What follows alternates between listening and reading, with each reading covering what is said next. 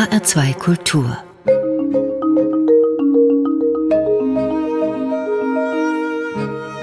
Doppelkopf am Tisch mit Egon Bahr, Vermittler zwischen Ost und West im Kalten Krieg, Vordenker der sozialdemokratischen Entspannungspolitik, Architekt der Ostverträge. Gastgeber ist Ruthard Stäblein. Herr Bahr, im 100. Geburtsjahr von Willy Brandt haben Sie Ihre Erinnerungen an den Freund veröffentlicht. Als einzigen Freund soll Willy Brandt Sie gar anerkannt haben unter Politikern, unter selbst unter Genossen bleibt man ja selten ein Freund. Welches Geschenk hat Ihre Freundschaft erhalten? Die Freundschaft ist gewachsen in einer Reihe von Jahren. Vorher war ich Bewunderer des Mannes, der schon einmal um die Welt gefahren war und ich war nur ein kleiner Journalist, der sagen konnte, was er wollte, nun nicht mehr durfte, wenn er Sprecher des Senats geworden ist und hat sich dann über Mitarbeiter bis zu einem Punkt entwickelt, in dem der Brand mir gesagt hat, nachdem wir uns jahrelang gesiezt hatten, ich glaube, wir können uns auch duzen. Und daraus ist eine jahrzehntelange Freundschaft gewachsen, die bis zu seinem Tod hielt. Herr Bahr, in jeder guten Freundschaft gibt es ja sowas wie eine Belastungsprobe, eine Krise. Gab es die zwischen Ihnen auch? Stand das mal spitz auf spitz? Das kann ich eigentlich nicht sagen und vor allen Dingen deshalb nicht. Ich habe gemerkt, dass er sehr empfindlich ist, wenn man ihm zu nahe kommen wollte. Und habe mich danach verhalten. Das heißt, wer ihm zu nahe kommen wollte, ist ihm nicht nahe gekommen. Er hat entschieden, wie weit er persönliche Dinge, intimere insbesondere auch, zulässt und sich dafür öffnet. Das entsprach auch meiner eigenen Einstellung und insofern haben wir selbst in kritischen Lagen und in schwierigen Lagen nie in einer bösartigen oder verletzten Art miteinander umgegangen, als ob man rückwirkend bis in die Steinzeit böse wird. Herr Bahr, bevor wir über Ihre Erinnerungen an Willy Brandt sprechen, möchte ich Sie an Ihren eigenen Lebenslauf erinnern. Sie waren Journalist zuerst und waren beim RIAS unter anderem. Wie sind Sie erstmal zum Journalismus gekommen?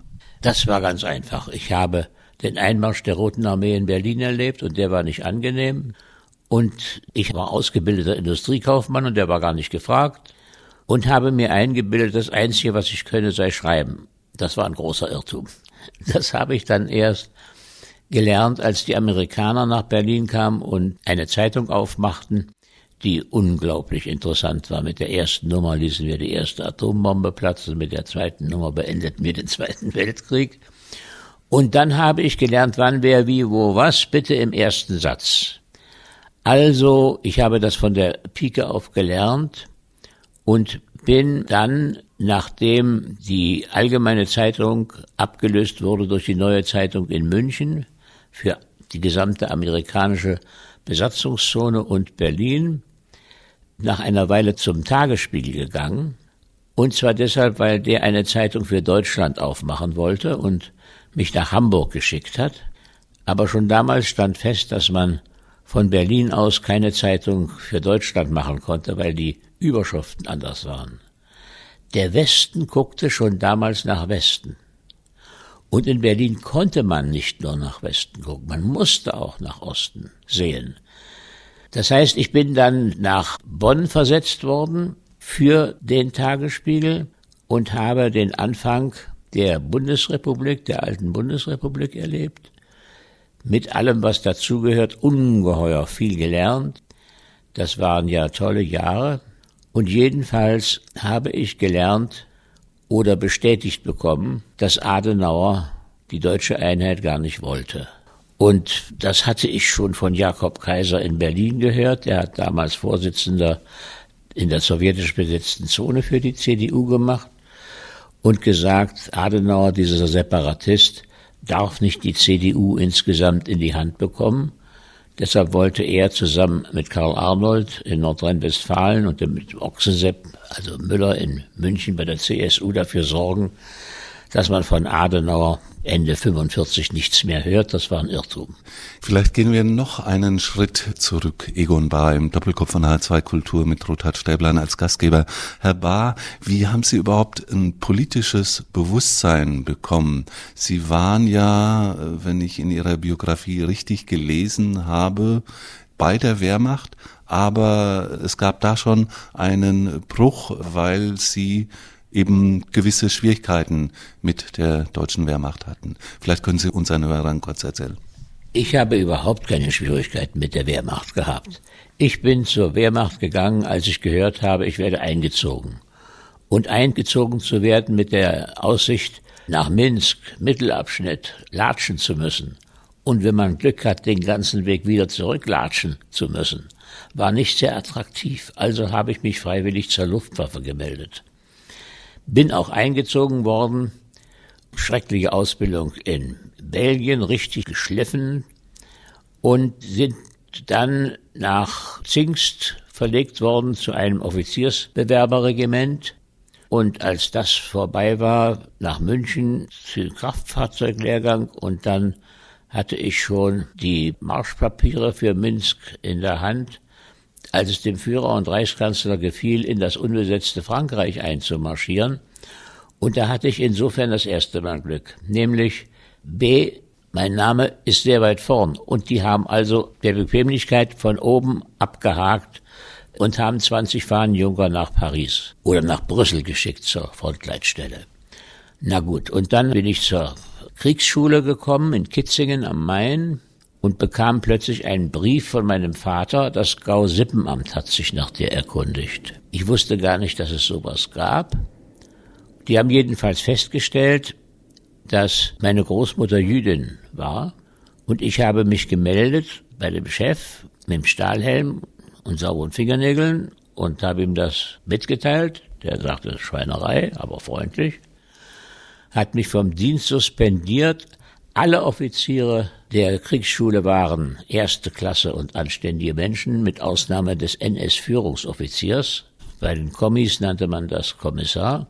Der wollte ein Kriegsgerichtsverfahren wegen versuchten Einschleichens in die Wehrmacht anstrengen. Und dann haben sie in meine Wehrstabrolle geguckt. Da stand das drin. Keine meiner Dienststellen hatte jemals in die Wehrstammrolle geguckt. Also konnte ich mich nicht eingeschlichen haben. Also wurde ich entlassen. Das sollte passieren am 20. Juli 1944. Da fand aber der 20. Juli statt. Also wurde das eingestellt. Und ich wurde dann zehn Tage später in Berlin aus der Wehrmacht unter Aberkennung aller Beförderungen entlassen. Ich wusste gar nicht, welches Glück ich hatte. Denn nach dem 20. Juli 44 bis zum Ende des Krieges sind mehr Menschen umgekommen, sowohl Zivilisten wie in der Wehrmacht, als in allen vier Jahren vorher.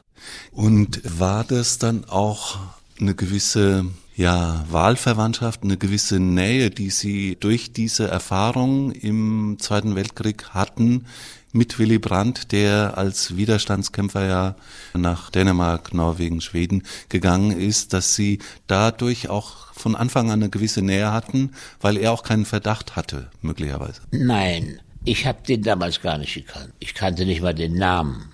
Ich habe dann in Bonn als Korrespondent 1949 auch noch nicht, aber bald seinen Namen gehört als einer der aus der Emigration zurückgekommen, in Berlin versucht hat, den Parteivorsitz zu bekommen, dann eine Weltreise gemacht hat, um für seine Stadt zu werben und alle wichtigen Leute in der Welt inzwischen gekannt hat, während ich noch ganz unbeleckt war.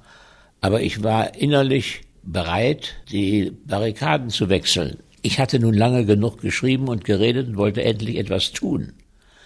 Und dann rief der Bundessenator an und fragte, ob der regierende Bürgermeister mich sprechen möchte.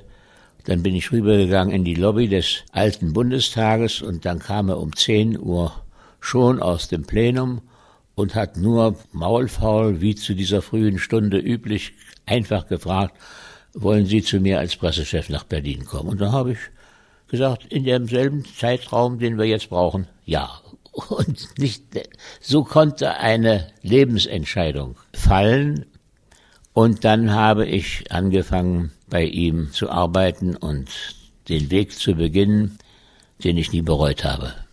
Sie hatten aber schon, wenn ich das so sagen darf, ein gewisses politisches Bewusstsein und auch eine Vorstellung, was jetzt Ost-West-Konflikt betrifft. Sie hatten ja schon damals auch bestimmte Artikel geschrieben, wo Sie, wie Sie schon vorher angedeutet haben, eigentlich gegen Adenauer, gegen diese Westorientierung von Adenauer opponiert haben. Das war der Punkt, an dem ich mich bei Schumacher gemeldet habe, dem damaligen Vorsitzenden der SPD, der ein stolzer Mann war, sich befreit gefühlt hat und gegenüber nicht nur den Russen, aber auch gegenüber den Russen, aber auch gegenüber den drei Mächten eine selbstständige Haltung eingenommen hat. Damals hat man das für Nationalismus gehalten, was sehr interessant war, weil die Deutschen alle geduckt waren, nicht? Und ihm gesagt, Sie sind die einzige Partei, die die deutsche Einheit als erstes vordringliches Ziel sieht. Ich möchte ihr Mitglied werden. Darauf hat er gesagt, junger Freund, also mir ist es lieber, Sie bleiben draußen. Da werden Sie uns nicht zugerechnet. Die Frage von Quoten gab es schon damals. Und zwei Jahre später bin ich dann zu Brandt gegangen und habe ihm dasselbe gesagt. Und dann hat er gesagt, also unter Umständen kann man von draußen mehr bewirken als von drinnen. Da war ich das zweite Mal abgewiesen worden. Und 56, als Ungarn-Aufstand war, da bin ich zu Brand gegangen und habe gesagt, ich bestehe jetzt darauf, Mitglied in ihrer Partei zu werden. Und darauf hat er gesagt, wem nicht zu raten ist, dem ist auch nicht zu helfen. Und so bin ich dann 56 Mitglied der SPD geworden. Aber schon damals hatten Sie, was jetzt diese Teilung Deutschlands betrifft und die Orientierung von Adenauer am Westen eine eigene Meinung, eine eigene politische Meinung. Ich habe dann ein Jahr später, 1957, den, eine erste Rede gehalten und habe gesagt, dass ohne die Sowjetunion, ohne den Osten, die Sache Deutschlands gar nicht zu denken ist. Also muss man Ostpolitik beginnen. Zu der Zeit gab es aber von Adenauer und der CDU dieses Plakat alle Wege führen nach Moskau. Der Antikommunismus zu dieser Zeit war ja so vehement gewesen. Willy Brandt war regierender Bürgermeister damals gewesen und es war die Hochzeit des Kalten Krieges gewesen, Mauerbau, dann Kuba-Krise. In dieser Zeit, und da möchte ich Sie zu Ihrem ersten Musikwunsch für den Doppelkopf von H2 Kultur fragen, in dieser Zeit gab es auch einen doch prominenten Besuch in Berlin, das war Marlene Dietrich. Können Sie da was erzählen dazu, welche Rolle auch diese Frau in ihrem Leben oder diese Sängerin, diese ja, Stimme gespielt hat? Es war der erste Besuch von Marlene Dietrich in ihrer Heimatstadt nach dem Krieg. Und ich hatte das große Glück, dass zu dem Termin der regierende Bürgermeister noch beschäftigt war. Also sollte ich, durfte ich, konnte ich eine Viertelstunde mit ihr allein plaudern und es war mein Schwarm. Und ich habe sie bewundert, obwohl sie natürlich geliftet war, hatte sie nichts an Attraktivität verloren. Dann hat sie sich ins Goldene Buch eingetragen und Brandt und sie verstanden sich fabelhaft und der Song, das ist kein Schlager, der Song, den wir dann auch gehört haben im Titania-Palast am Abend, als es ein Konzert gab, wird für mich ein Evergreen bleiben, weil er immer gilt. Es ist das beste Antikriegslied, was ich kenne. Das ist äh, Sag mir, wo die Blumen sind von Marlene Dietrich. Hören wir auf Wunsch von Egon Bahr im Doppelkopf von H2 Kultur. Sag mir, wo die Blumen sind, wo sind sie geblieben? Sag mir, wo die Blumen sind, was ist geschehen? Sag mir, wo die Blumen sind. Mädchen pflückten sie geschwind. Wann wird man je verstehen? Wann wird man je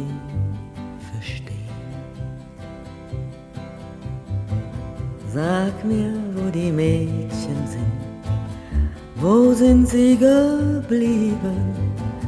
Sag mir, wo die Mädchen sind, was ist geschehen? Sag mir, wo die Mädchen sind, Männer nahmen sie geschwind. Wann wird man je verstehen? Wann wird man je verstehen?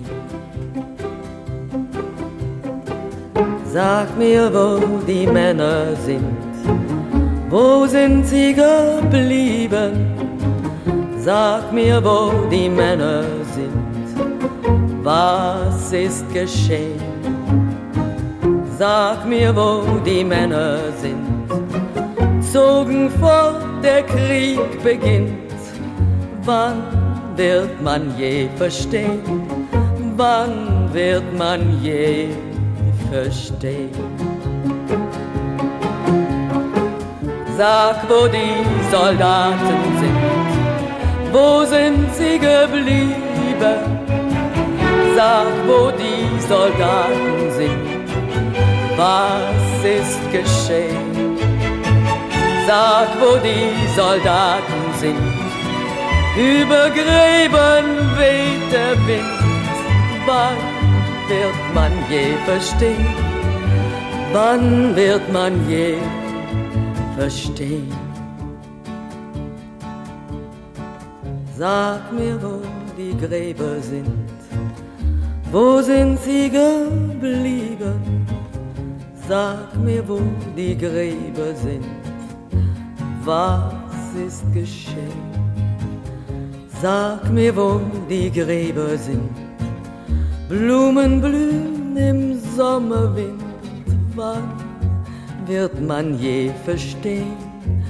Wann wird man je verstehen?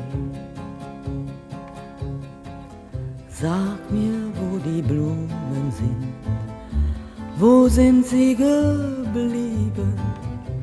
Sag mir, wo die Blumen sind geschehen? Sag mir, wo die Blumen sind. Mädchen pflückten sie geschwind. Wann wird man je verstehen? Wann wird man je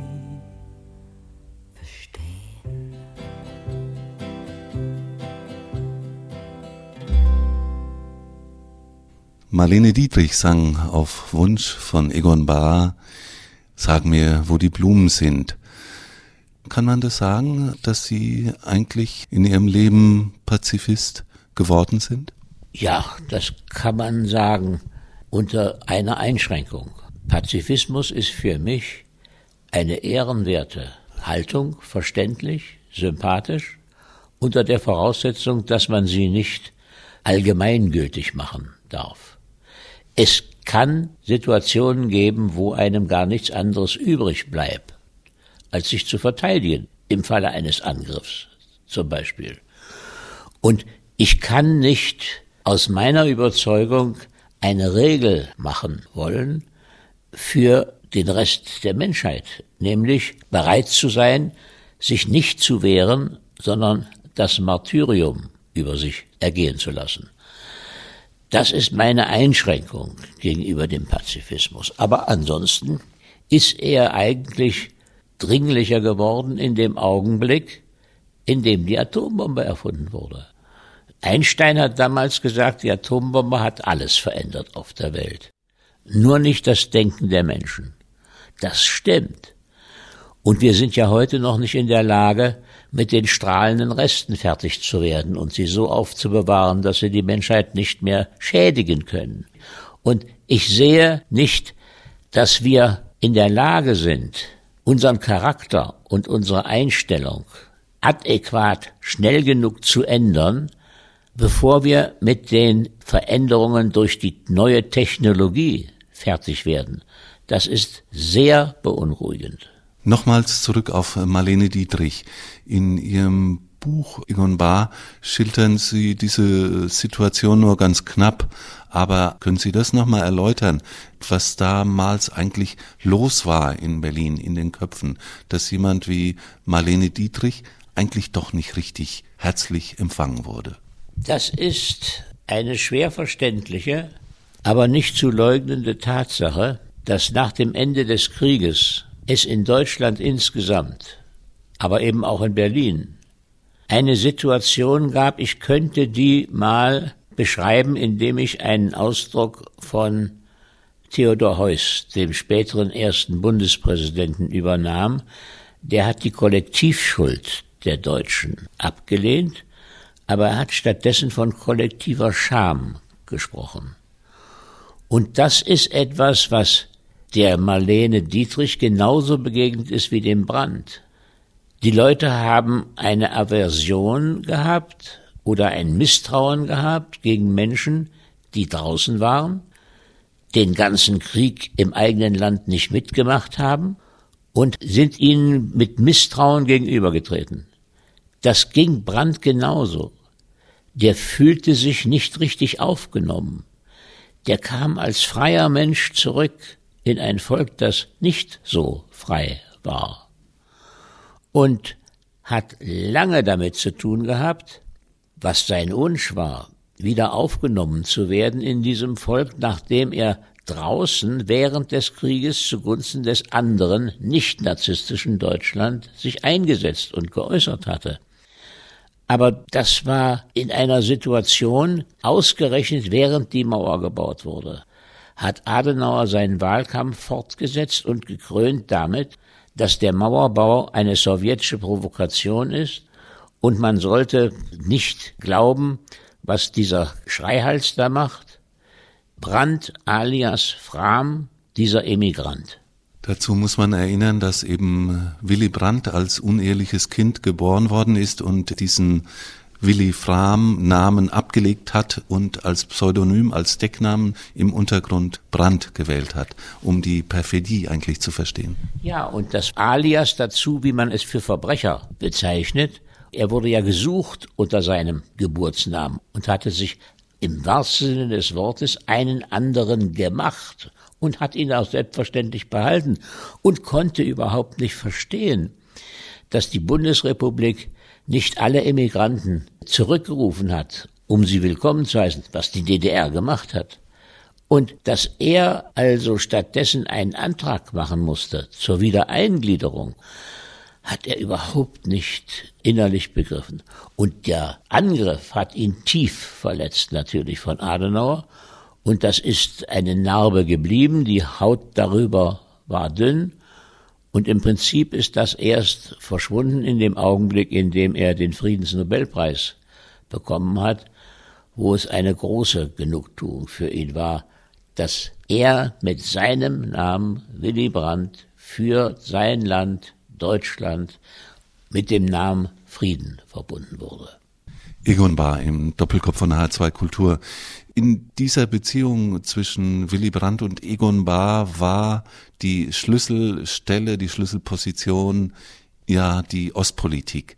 Und wir haben jetzt gerade schon über Adenauer gesprochen und über die Ressentiments, die in Deutschland bis in die 70er Jahre hinein gegenüber den Immigranten und Remigranten herrschte. Wie konnten Sie das schaffen, dass Sie trotz alledem, trotz dieser Vorbehalte, dieser Vorurteile in der Bevölkerung dann doch zum Erfolg gekommen sind? Also das ist eine tolle Frage und das ist eine Frage zu einem Riesenkomplex. Ich beginne mal mit dem Bau der Mauer. Das war für uns deshalb schrecklich, weil wir festgestellt haben, die drei Westmächte, die im Besitz der unkündbaren Siegerrechte für Deutschland als Ganzes und Berlin waren, hatten sich darauf gar nicht vorbereitet. Die Stadtkommandanten hatten keine Weisung und ihre Chefs in Paris, in London und in Washington waren gemütlich ins Wochenende gefahren. Und Brandt, der zum Brandenburger Tor geeilt war und die empörte, entsetzte, aufgebrachte Bevölkerung erlebte, ging zu den Kommandanten, die wie gesagt keine Weisung hatten und hat in sehr scharfen Worten dafür gesorgt, dass wenigstens Jeeps auf die Straßen geschickt wurden. Aber wir waren misstrauisch. Wir waren misstrauisch deshalb, weil diese drei Westmächte die Weisung des Innenministers der Deutschen Demokratischen Republik, Karl Maron, entgegennahmen, die wir noch gar nicht so nennen durften und die es angeblich gar nicht gab, und nur noch über drei Straßen, dann bald nur noch eine, den berühmten Checkpoint Charlie in der Friedrichstraße, den Ostsektor betreten durften. Und dann war noch bitterer, wir hatten wundervolle Studenten, die wollten genauso vergleichbar mit ihren algerischen Kommilitonen zeigen, dass sie mit Plastikbrennstoff umgehen können und das Ding schneller in die Luft jagen, als die es wieder hätten aufbauen können. Und dann mussten wir die Westberliner Polizei einsetzen zum Schutz der Mauer. Das war bitter. Das heißt, es war klar, es musste ein stilles Einvernehmen, ungeschriebene Vereinbarung geben zwischen Washington und Moskau. Der Status quo muss erhalten bleiben. Er muss erhalten bleiben friedlich. Das heißt auch die Teilung der Stadt. Das heißt auch die Teilung des Landes. Das heißt auch die Teilung Europas. Es sollte zwischen den Großen keinen Krieg geben. Das war ja in Ordnung. Und erst nach drei Tagen, als die Reaktion der drei Mächte ganz milde, jedenfalls zum Teil empörend milde ausfiel, hat die andere Seite im Osten erkannt, es ist kein Risiko, wenn wir nun die Stacheldrahthindernisse beiseite räumen und stattdessen die Mauer bauen. So, und dann kam der Punkt, als die Mauer gebaut wurde, war uns klar, das wird lange dauern. Das wird viel länger dauern, als die Menschen in Berlin und vielleicht darüber hinaus sich das vorstellen können. Und dann kam ja Johnson als Vizepräsident rüber und brachte den Antwortbrief auf den Brief, den Brandt Kennedy geschrieben hatte und sagt, wir sind nicht bereit zum Krieg zu gehen. Niemand ist bereit zum Krieg zu gehen. Natürlich wir auch nicht. Das heißt, als dann alles vorbei war und Johnson wieder weggeflogen war, wurde uns klar, niemand würde uns helfen, dieses verdammte Bauwerk wegzubringen. Also waren wir auf uns selbst zurückgeworfen und haben angefangen zu überlegen, ob man es nicht wenigstens durchlässig machen könnte, damit wenigstens für Stunden, wenigstens ein paar Familien auf die andere Seite in den Osten zurückgehen und ihre Verwandten sehen konnten. Das war die Grundidee. Und diese Grundidee haben alle vier Mächte, die Sowjetunion eingeschlossen, akzeptiert, um die psychologischen Spannungen in der Stadt zu mildern, ohne sich damit klarzumachen, dass wir damit ein Tabu gebrochen haben. Denn wir haben mit dem Staat, den es angeblich gar nicht gab, verhandelt und zum ersten Mal ein Abkommen geschlossen, nämlich Passierscheine zu machen. Das gab eine ungeheure Aufregung. Und wir haben dann, als die Akademie in Tutzing gebeten hat, den Brandt seine Vorstellung, falls er gewählt wird, zum Bundeskanzler mal zu erläutern, eine fabelhafte Rede, die sie immer noch fabelhaft liest, gemacht. Und ich bin dann aufgefordert worden, einen kleinen Diskussionsbeitrag zu schreiben. Das konnte ich gar nicht. Im Prinzip waren alle Gedanken da auch in dieser Rede drin, das ist klar.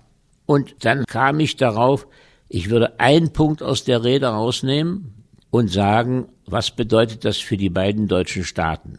Das hieß dann Wandel durch Annäherung.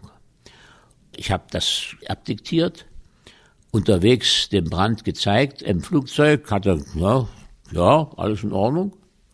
Und wir waren beide überrascht, dass nicht seine fabelhafte Rede, sondern mein kleiner Diskussionsbeitrag einschlug wie eine Bombe. Es war enttäuschend für ihn, war für mich eigentlich auch überraschend, aber wir waren im Denken viel weiter als die veröffentlichte Meinung. Und so ist jene Politik begonnen worden, die, ohne dass wir das ahnten, dann auf dem Umweg über die nationale Ebene in Bonn als Außenminister und als Kanzler zu Helsinki, zu Moskau und zu allem anderen geführt hat, sprich zur deutschen Einheit, wäre ohne diese Politik nicht denkbar. Sie haben jetzt Ihr Schlüsselwort, Ihren Begriff erwähnt, Wandel durch Annäherung, und es ist Ihre Wortschöpfung ja gewesen. Sie haben aber auch erwähnt, dass die Grundlage dafür war, also kleine Veränderungen, kleine Erleichterungen, Passierscheinabkommen, dann später Grundlagenverträge, dann auch Grenzüberschreitungsmöglichkeiten für die Bevölkerung an der Grenze vom Westen in den Osten. Alle diese Erleichterungen wurden auf Grundlage der Erfahrungen nach dem Mauerbau und nach den Verhandlungen mit Ostberlin durch den regierenden Bürgermeister Brandt und durch seinen Kopf Egon Bahr geschaffen. Aber Sie haben auch gesagt, das ging nur, weil die Anerkennung da war, weil Sie davon ausgegangen sind, die Sowjetunion wird bestehen bleiben. Das Regime dort wird weiter für lange Zeit bestehen bleiben. Ist das nicht eine Art von Anerkennung dann auch von Aussichtslosigkeit einer Vereinigung? Also Herr Steppmann, Sie müssen ja sehen, wir haben, ich habe das vorhin geschildert, bitter genug, gesehen, wie hart die Realitäten waren. Ich muss und konnte gar nicht anders, als mich mit den Realitäten auseinanderzusetzen. Und die größte Realität in dieser Beziehung war 500.000 Mann, eine Elitearmee der Sowjetunion war in dem, was damals DDR hieß. Das war die Garantie. Und ich habe auch nie gehört, dass in irgendeiner Hauptstadt der Welt jemals mit einem Ende der Sowjetunion gerechnet worden ist. Es gab auch keine Planungen dafür. Und ich möchte Sie nur daran erinnern, dass als 1989 die Mauer beseitigt wurde, wurde sie ja nicht durch den Westen beseitigt. Sie wurde auch nicht durch die Sowjetunion beseitigt, sondern es wurde durch die Menschen, die aufgrund unserer Politik den Mut gewonnen hatten und die Furcht vor dem System verloren hatten, erstürmt. Und die haben dann auch die Hand gereicht, dass da aus dem Westen welche auf die Mauer kamen und mittanzen konnten.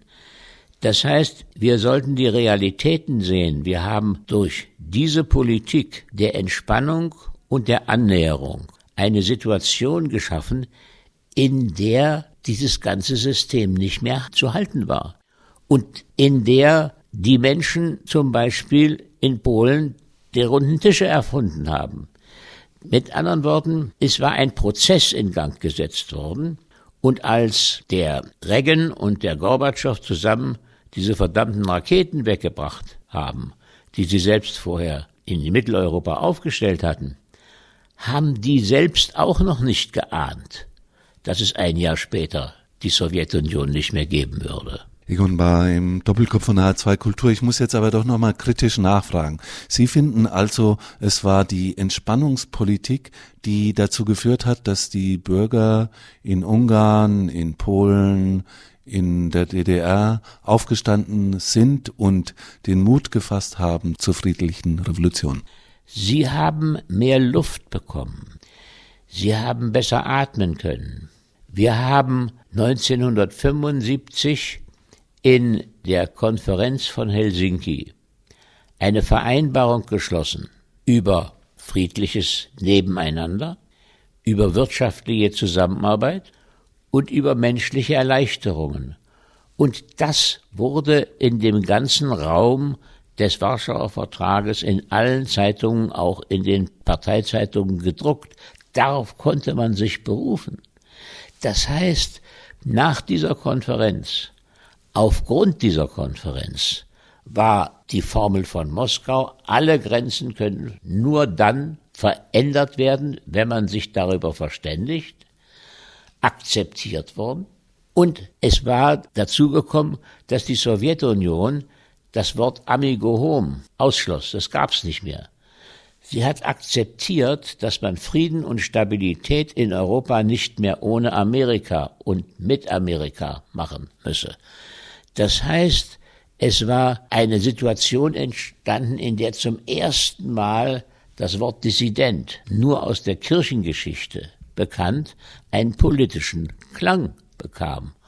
Und die Dissidenten haben sich dann mit der Berufung auf diese Friedenskonferenz entwickeln können, zum Schluss erst in der DDR, aber eben auch dann in der DDR. Aber gerade diese Dissidenten sind nicht besonders gut auf die SPD und auf diese Entspannungspolitik zu sprechen äh, kommen. Ich möchte nur daran erinnern, dass als Helmut Schmidt 1981 Erich Honecker in Ostberlin besuchte, gleichzeitig das Kriegsrecht in Polen ausgerufen wurde gegen die Solidarność und die Dissidenten, die Sie gerade angesprochen haben, gerade Solidarność, waren aufgrund dieser Befriedungspolitik, dieser haltet jetzt Ruhe, stört nicht unsere Entspannungspolitik, was dann indirekt ja damals Helmut Schmidt gesagt hat, ja sehr beunruhigt oder sehr empört. Also ich kann ja nicht dafür gerade stehen, dass es nicht auch bei den Dissidenten törichte Menschen gibt, die sich irren. Und selbstverständlich hätte ich zum Beispiel sehr viel lieber mit Bärbel Boley verhandelt, aber die konnte mir nicht geben. Ich musste mit Honecker reden, der konnte was geben. Und ich konnte nicht warten, bis an die Stelle von Brezhnev dann eines Tages über Jelzin oder erstmal über Gorbatschow, Jelzin und dann Putin kommt. Wir mussten mit dem verhandeln, die etwas bewegen konnten. Und das haben wir gemacht, auch auf die Gefahr hin, angegriffen zu werden. Aber ich habe die Angriffe nie ernst genommen. Ich habe sie ernst genommen, doch. Sie haben auch verletzt, weil sie ungerecht waren. Aber ich habe immer die Überzeugung vertreten und mich überprüft, Realitäten sind Realitäten und ich muss sie anerkennen, bevor ich sie ändern kann. Es war ein berühmtes Wort von Kennedy. Ich muss die Realitäten anerkennen, bevor ich sie verändere. Und das haben wir gemacht. Sagt Egon Bahr, woher nehmen Sie Ihren Optimismus? Also vielleicht spielt da auch Musik eine Rolle. Ich möchte jetzt anspielen auf Ihren nächsten Musikwunsch in unserer Sendung. Ich wollte Musik studieren und durfte das nicht. Der Führer und Reichskanzler war dagegen, wie ich Ihnen vorhin erzählt habe. Aber ich kann ohne Musik nicht leben. Und dieses Stück von Louis Armstrong hat meine Frau, als sie starb, sich gewünscht, dass man es bei der kleinen Feier spielt, genauso wie sie sich den Spruch gewünscht hat, ich bin dann mal weg. Eine Weile jedenfalls, mindestens. Wir hören It's a Wonderful World von Louis Armstrong. Auf Wunsch von Egon Paar.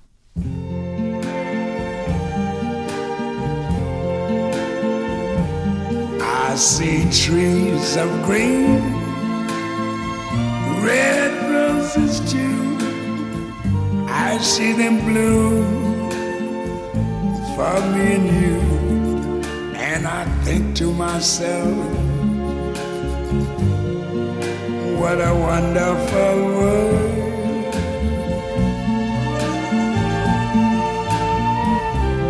I see skies of blue and clouds of white, the bright, blessed day, the dark, sacred night. And I think to myself, what a wonderful world.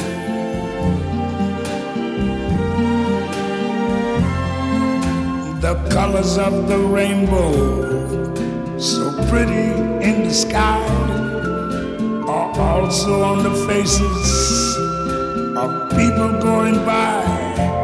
I see friends shaking hands,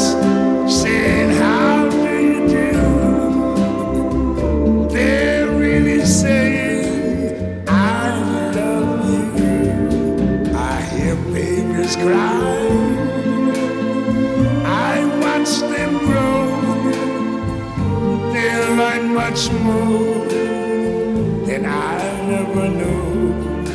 And I think to myself, what a wonderful world. Yes, I think to myself, what a wonderful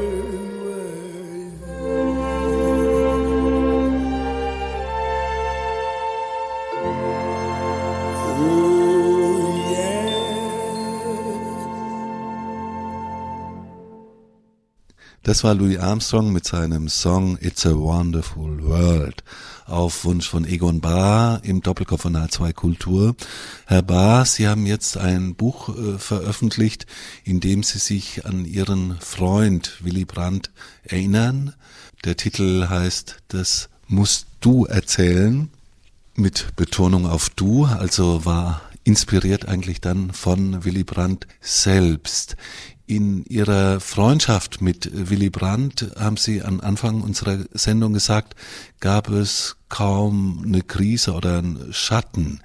Ist aber vielleicht ein Schatten doch da, weil Sie immer im Schatten standen, weil Sie im Grunde genommen jemand waren, der der Vordenker war, aber dann in erster Reihe Ihr Freund stand. Das hat mich überhaupt nicht gestört. Es gibt einen Spruch, den ich schon im humanistischen Gymnasium gelernt habe, erkenne dich selbst. Das heißt, du musst wissen, was du kannst, und wenn du das nicht ausnutzt, bist du ein Dummkopf, und wenn du es überschätzt, bist du noch ein größerer Dummkopf. Also, ich wusste, ich bin der Architekt. Der Architekt kann nur nach den Weisungen des Bauherrn arbeiten. Der Bauherr hieß Brandt. Und wenn er sich einen Text genommen hat und ihn sich zu eigen gemacht hat, durch Änderungen, durch Ergänzungen, durch Weglassungen, durch Umstellung, dann war es eben sein Eigentum geworden. Und er war nicht nur der Bauherr, sondern er war ein Glück für Deutschland, weil er der Einzige gewesen ist, der Respekt im Osten hatte, wegen seiner klaren antifaschistischen Vergangenheit, der einzige zugleich, der Respekt im Westen hatte, wegen seiner klaren Verteidigung Westberlins. Es gab keinen anderen. Nur er konnte unersetzbar damals eine Politik machen, die über die vielen Verträge zur deutschen Einheit geführt hat. Und das ist ein Punkt, wo ich glücklich bin, dass ich helfen konnte, durch Konstruktionen, durch Konzepte, die er sich zu eigen gemacht hat, die ich aber nie hätte durchsetzen können ohne seinen Mut. Und das muss man als zusätzliche Eigenschaft von Brandt sehen. Er hatte Mut, eine gewonnene Erkenntnis zäh zu verfolgen. Wenn Sie jetzt Willy Brandt in den Himmel heben, sage ich mal etwas salopp, gibt es ja da auch einen Teufel. Einer ist in Ihren Erinnerungen omnipräsent, das ist Herbert Wehner. Also Wehner war natürlich genauso eine ungewöhnliche Persönlichkeit wie Brandt. Und dann ist er außerdem als hochintelligenter Mensch der Auffassung gewesen, er ist intelligenter als Brandt, intelligenter als Schmidt, intelligenter als Honecker, aber intelligent genug, um zu wissen, er könnte trotzdem nie Bundeskanzler werden. Also konnte er seinen Einfluss nur ausüben, indem er alle drei manipulierte. Und das hat er mit großem Geschick getan, ohne dass der tiefste Kern des Konflikts deutlich wurde der tiefste Konflikt dadurch, dass er, Herbert Wehner, überzeugt davon war, solange er seine fabelhaften Beziehungen zu Honecker aufrechterhält, ist das friedliche Nebeneinander der beiden deutschen Staaten gesichert. Während Brandt der Auffassung war, wir müssen die Umstände ändern, damit wir die beiden Staaten zusammenbekommen können, Wehners Konzept ging darauf hin, die nicht absehbare Teilung zu verewigen, jedenfalls solange er lebt. Und das war der innerste Konflikt, der nur ausgetragen wurde, dadurch, dass Brandt A überlebte, B gewann. Aber es gab auch unschöne Szenen. Natürlich gab es unschöne Szenen, aber das war nicht, äh, war nicht zu verändern. Wehner hat den Brandt beschimpft in Moskau. Der Herr Bartetlau der Herr Badetlau, ja, und wir haben durch unsere direkten Beziehungen zu Moskau dann noch alles andere erfahren, was er dann noch gesagt hat gegenüber seinem alten Vorgesetzten Ponomajow mit dem Ergebnis der Moskauer Beurteilung, das ist ein Verräter. Und dann war es so, dass Brandt wirklich überlegt hat, die Kraftprobe mit Wehner zu machen. Und ich habe ihm unterstützt in der Auffassung, er muss darauf dringen, dass er sich entschuldigt. Und Wehner kam zurück und hat gesagt, lass es uns nochmal versuchen. Und das war ein Fehler, aber gut, den Fehler hat mir der Brand nie vorgeworfen. Zum Abschluss des Doppelkopfes, was war für Sie als Kopf, als Intellektueller in der SPD das schönste Erlebnis? Was war für Sie der wirkliche Erfolg, wo Sie gesagt haben, ha, es hat sich gelohnt? Also der erste schönste große Erfolg war zu sehen, wie die Menschen sich in die Arme sanken nach dem ersten Passierscheinabkommen. Ein zweites großes Erlebnis war, als ich 150 Menschen in der Botschaft in Moskau im Garten fand, die ich frei bekommen hatte, ohne dass wir irgendwo ein Wort nur gesagt haben, weil unser Kredit erhalten werden musste. Und als nun die Regierung zu Ende war und wir außerhalb der Regierung in die Opposition gingen, hatte mich Brandt gefragt, was machst du denn nun? Ich sage, ich mache jetzt mein Institut in Hamburg und werde mich um die Abrüstung kümmern. Und darauf hat er gesagt, dann bist du bis zum Ende deines Lebens beschäftigt. Und damit bin ich immer noch beschäftigt sagt Egon Bahr im Doppelkopf von H2 Kultur mit Ruthard Stäblern als Gastgeber. Und zur Verabschiedung, was ist Ihr letzter Musikwunsch? Also am liebsten würde ich jetzt aus einem Satz der fünften Symphonie von Tschaikowski, mit dem ich viele Erinnerungen verbinde, den Anfang hören, weil es mich erinnert an Erlebnisse, wo ich die Musik in Moskau gehört habe, wo ich sie gespielt habe, als Reuter starb und beschimpft worden bin als Zeichen des Kalten Krieges, wie kann man russische Musik für einen senden, der nun Westberlin verteidigt hat. Wir hören den letzten Satz der fünften Sinfonie von Tschaikowski auf Wunsch von Egon Bahr im Doppelkopf von HR2 Kultur. Am Mikrofon verabschiedet sich Rothard Stäblein.